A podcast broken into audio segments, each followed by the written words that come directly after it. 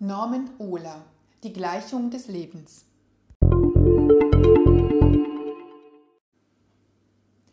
Wir werden dafür sorgen, dass er aus den Geschichtsbüchern verschwindet. Und in der Tat konnte Friedrich der Große den großen Mathematiker Leonhard Euler, der in St. Petersburg Erfolge feierte und nachdem Formeln benannt wurden, zumindest in der berlin-brandenburgischen Geschichte auf einen Platz in den hinteren Rängen verweisen. Und das, obwohl der Schweizer rund 25 Jahre in der preußischen Stadt lebte. Die Straße, die man in Berlin nach ihm benannte, liegt im nördlichen Wedding, versteckt und unscheinbar, umgeben von anderen Straßen unbekannten Namens. Sein Wohnhaus, das heute in der Bärenstraße in Berlin Mitte zu finden ist, gehört auch nicht in die Liga der touristischen Hotspots. Dabei hatte der König den genialen Mathematiker 1741 nach Berlin an die Akademie der Wissenschaften gerufen und 1747 dafür eingesetzt, die Berechnungen für die Trockenlegung des sumpfigen Oderbruchs durchzuführen. Hier sollten Äcker entstehen, Roggen, Weizen und Gerste sich im Wind wiegen und die gerade entdeckte Erdtoffel wachsen. Dieses Mammutprojekt war ein Erbe Friedrich Wilhelms I., dem das Ganze zu teuer geworden war.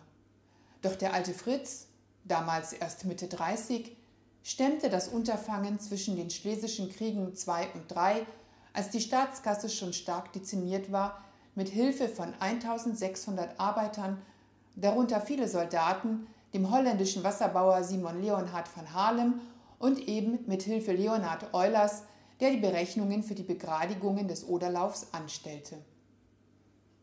Dass dies nicht ohne Proteste und Widerstände der Einheimischen ablief, ist historisch verbrieft. Und neben Überschwemmungen und Sumpffieber standen die Modernisierer einer teils widerspenstigen Bevölkerung gegenüber, die nur mit Waffengewalt zu zähmen war. Aufklärer gegen Bewahrer, Fortschrittsglaube gegen die Mystik des naturgewaltigen Oderbruchs sind dann auch die umspannenden Themen dieses ausgezeichneten Romans von Norman Ohler. Zehn Jahre lang recherchierte er über den Oderbruch, seine Natur- und Tierwelt. Er sprach mit Historikern, forschte in Archiven und schuf mit der Gleichung des Lebens ein detailgetreues Gemälde dieses einst so unzugänglichen Landstrichs, der entgegen den Weissagungen Friedrich des Großen vielleicht nicht für die damalige, aber doch für heutige Verhältnisse immer noch dünn besiedelt ist.